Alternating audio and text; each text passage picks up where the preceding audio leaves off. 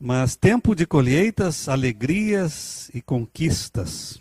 Né? Quero começar pensando um pouquinho é, a partir do Evangelho de João, capítulo 4, 35 a 38, um texto que é muito conhecido. Né? O contexto está ali, aquele encontro do Senhor Jesus com a mulher samaritana. E quando ele começa lá no, a partir do 31 falando sobre a colheita e os trabalhadores, mas eu só quero apenas é, utilizar esses versos aqui que foram destacados. 35 a 38, capítulo 4 do Evangelho de João, diz assim: é, Não dizeis vós faltarem ainda quatro meses para a colheita? Mas eu vos digo: levantai os olhos e vede os campos já prontos para a colheita. Quem colhe já recebe a recompensa e ajunta fruto para a vida eterna, para que se alegrem juntos o que semeia e o que colhe. Assim o ditado é verdadeiro: um é o que semeia e outro é o que colhe. Eu vos enviei para colher onde não trabalhastes, outros trabalharam e vós recebestes do trabalho deles. Amém? Como batistas, né, nós temos uma marca distintiva. Somos a denominação missionária por natureza. Estamos pelo mundo afora levando o evangelho é, onde for possível. Isso é uma marca histórica dos batistas e nós não podemos negar que é, somos felizes porque a nossa denominação tem essa marca, né, de ser uma denominação missionária que leva a palavra de Deus. E eu também, né, meu chamado inicial para o ministério pastoral foi voltado para missões, plantação de igrejas.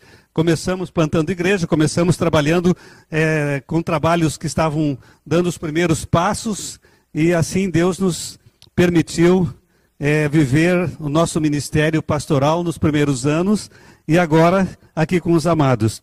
E eu tenho entendido, né, da parte de Deus neste tempo, quando estamos iniciando mais uma vez campanha missionária na igreja, porque mês de junho, mês de missões é, estaduais, eu tenho entendido que o tempo de colheita para as nossas vidas, para, as nossas, para a nossa igreja, está chegando, está começando um novo tempo, um novo ciclo, né?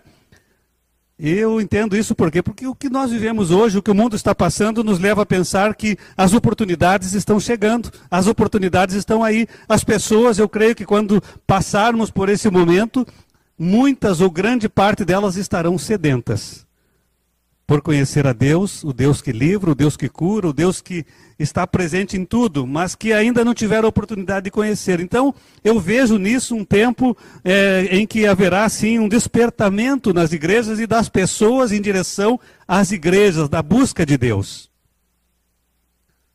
Como igreja, né, uma, nós temos uma igreja que também pensa, que também investe na obra missionária, né?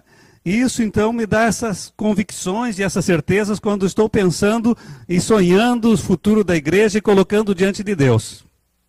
Não posso pensar diferente porque o meu desejo é esse, de ver pessoas é, chegando aos pés do Senhor Jesus, pessoas reconhecendo né, aquilo que elas necessitam, que são pecadoras e que necessitam de salvação. Eu tenho visto, né, pela fé, que num momento futuro, não muito longe, teremos celeiros fartos, né? conquistas grandiosas. E quem sabe daqui um pouco a necessidade de alargarmos as nossas tendas, porque estamos vivendo um sobrenatural de Deus, aquilo que nós nem pensamos hoje nem imaginamos. Eu entendo que pastor precisa pensar, sonhar, ter uma visão, ser visionário. E eu tenho sido procurado entender o que Deus me mostra né, em relação à sua obra.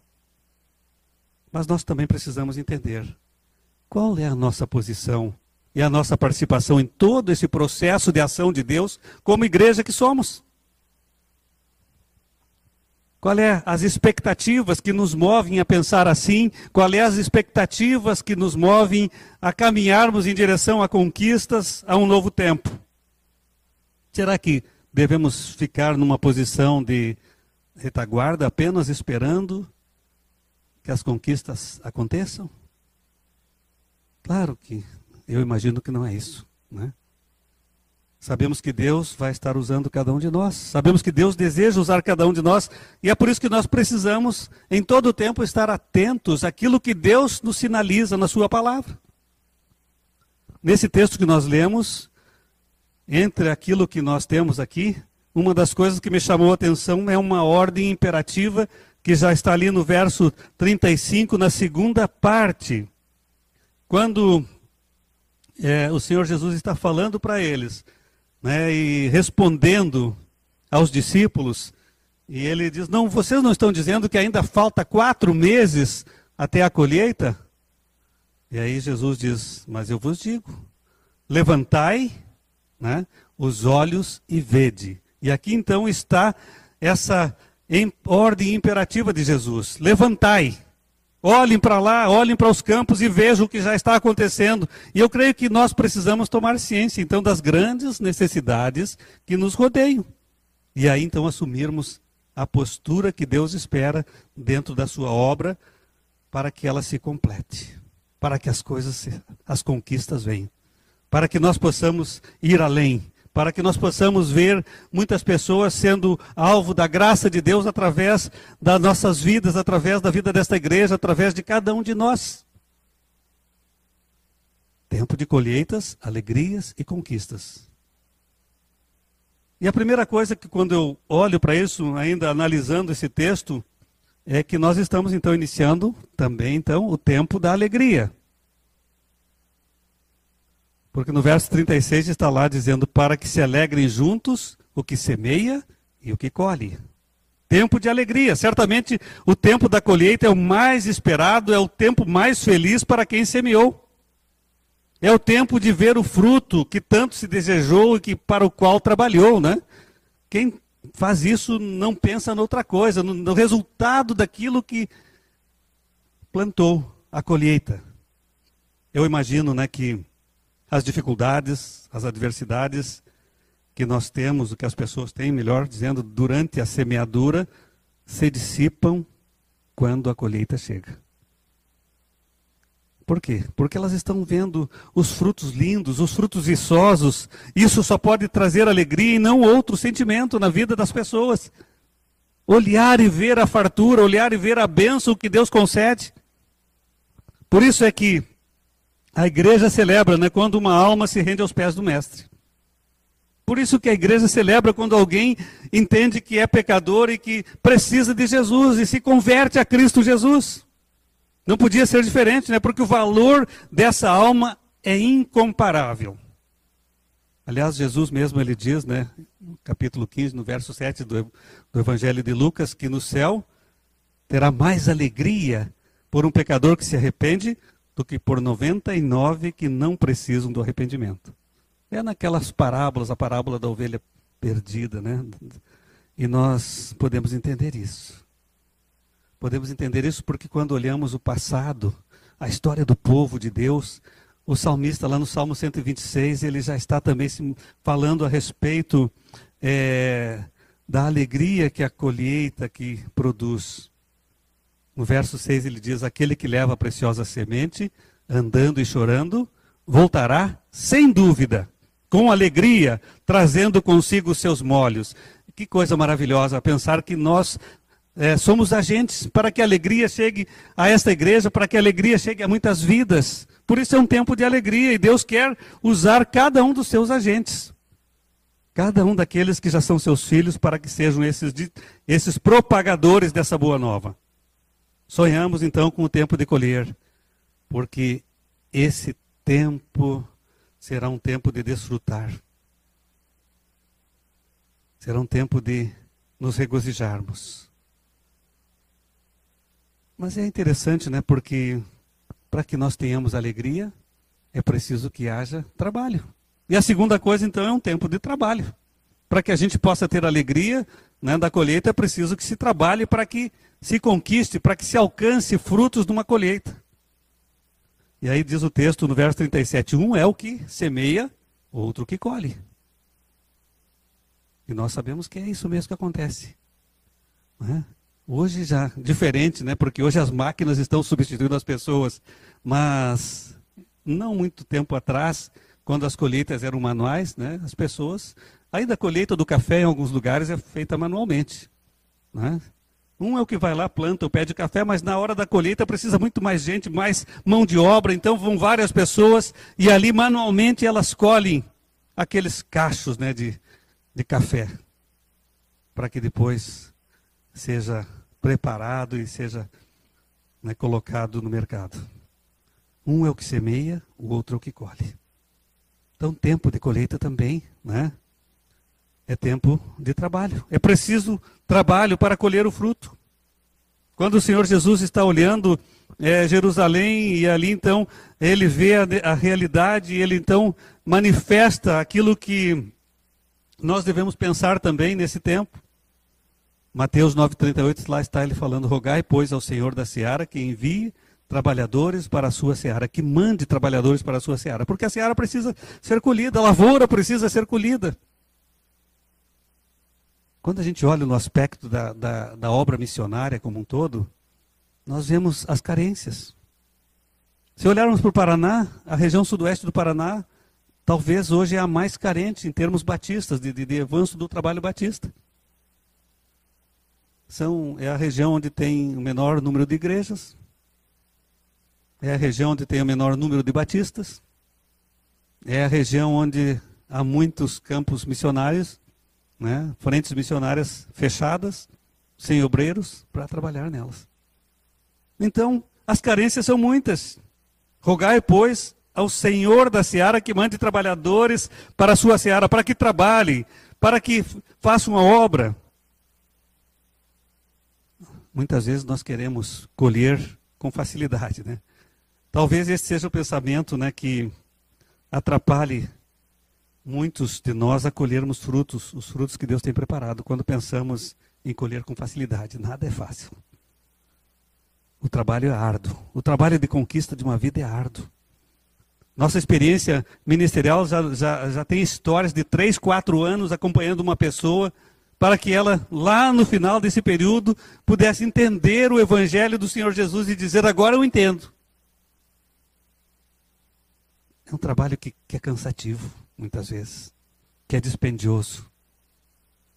Quantas vezes nós passamos por isso? Então, o trabalho é, é algo que muitas vezes não traz nenhuma facilidade. Não traz o glamour que alguns pensam que né, estar à frente de uma igreja muitas vezes tem. Ah, você é pastor de igreja, você é um cara né, realizado, feliz. Mas não conhece a realidade da obra de Deus, do reino de Deus da colheita, da semeadura, de todo o processo que precisa acontecer. É preciso trabalhar para semear e também é preciso trabalhar para colher. É preciso isso, é preciso esforço e cuidado para que o fruto não se estrague e tudo se perca. Ah, olhamos para as lavouras bonitas, lindas, né? Mas o custo para que ela estivesse linda, para que ela se mantivesse até a produção de frutos. Convivi muito tempo na área agrícola no Rio Grande do Sul, trabalhando em empresas que vendiam insumos agrícolas. E algumas vezes aparecia um agricultor lá correndo, apavorado, entrava lá na loja. Eu preciso disso porque está uma praga está invadindo a minha lavoura. E se ele não fizesse alguma coisa, ele perderia a sua colheita. Então é preciso cuidado, nós precisamos cuidar, precisamos saber manter também aquele fruto que é colhido. Como igreja, todos nós temos funções nesse trabalho, e uma das marcas né, do trabalho da colheita e manutenção está naquilo que nós fazemos, naquilo que é a nossa prática. Está no amor que nos leva ao acolhimento de pessoas, está no amor que nos leva ao cuidado daqueles que chegam, está no zelo para que essas pessoas perseverem, para que elas não desistam, para que elas não voltem atrás no seu, no seu começo de jornada. Há muitas coisas que envolvem esse trabalho. Quando alguém está chegando, nós precisamos chegar, estreitar os nossos laços né, de relacionamentos para que eles possam se sentir parte do todo, parte da família. Trabalho, trabalho que nós precisamos desenvolver. Nesse mesmo evangelho de João, no capítulo 15, o verso 16, a segunda parte, ali está o Senhor Jesus falando: Eu vos designei para que vades e deis frutos. E o vosso fruto permaneça, a fim de tudo quanto pedirdes em meu nome, ele vou conceder. A nossa tarefa também é essa. Né? Vos designei para que vades e deis frutos. E fruto, para ser conquistado, nós já vimos, já vimos tem trabalho, né? Tem muito trabalho a ser executado. Então, meus queridos, tempo de colheitas, tempo de alegria, mas também tempo de conquistas. Né? Conquistas é o resultado daquilo que nós fazemos. Verso 38 diz, né? Outros trabalharam e vós recebestes do trabalho deles. Outros trabalharam. Quantas vezes nós na, no campo né, missionário trabalhamos, preparamos, deixamos a igreja pronta e saímos para outro lugar. E vamos para outro campo. E aí vem alguém e assume. Né? Trabalhamos, plantamos, fizemos o, o cuidado da lavoura de Deus, né? E aí daqui um pouco saímos e vem outro para fazer o trabalho, completar o trabalho. É isso aqui. Outros trabalharam e vós recebestes.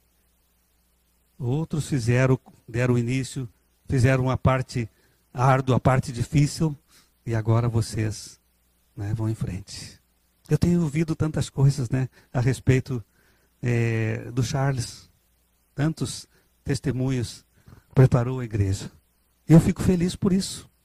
Feliz porque ele preparou né? Feliz porque ele trabalhou. Alguns dizem, ele preparou muitas coisas na igreja, pastor, e agora o senhor está chegando. Claro que ficou um tempo, né, um lapso de tempo, quase um ano, um ano praticamente, né? Entre a partida dele e a, minha chegada. Mas, num certo sentido, o que ele fez marcou na vida dos irmãos, marcou na vida de tantas pessoas, e aí agora a gente pode chegar e encontrar uma igreja né, já numa, num status em que a gente pode trabalhar, em que os irmãos podem entender muitas coisas que vão acontecer. Que coisa boa quando podemos pensar. Tempos de conquistas são tempos de, muitas vezes, nós nos regozijarmos, nos alegrarmos no trabalho que outros fizeram também. De apenas recolher os frutos do trabalho de alguém. No momento né, que nós recebemos, recebemos de Deus o fruto daquilo que temos semeado, nós vamos ver com certeza grandes coisas acontecendo. O texto né, em si alude né, à grandiosidade daquilo que é a colheita. E de alguma forma todos trabalham. Quer os que estão nos campos, quanto aqueles que ficam na retaguarda, todos trabalham. Assim é como numa guerra, uns vão né, ficam no fronte, ali no, na retaguarda, e outros vão à frente, vão para o campo de batalha para lutar. Uns ficam ali preparando a logística e outros se lançam no corpo a corpo com os inimigos. Mas a vitória é de todos. Quando a batalha é conquistada, né, quando a guerra é, vencida, a, a, a conquista é de todos, a vitória é de todos. Uns vão, outros seguram as cordas. Né? Uns vão e outros seguram, mas a vitória final é de todos.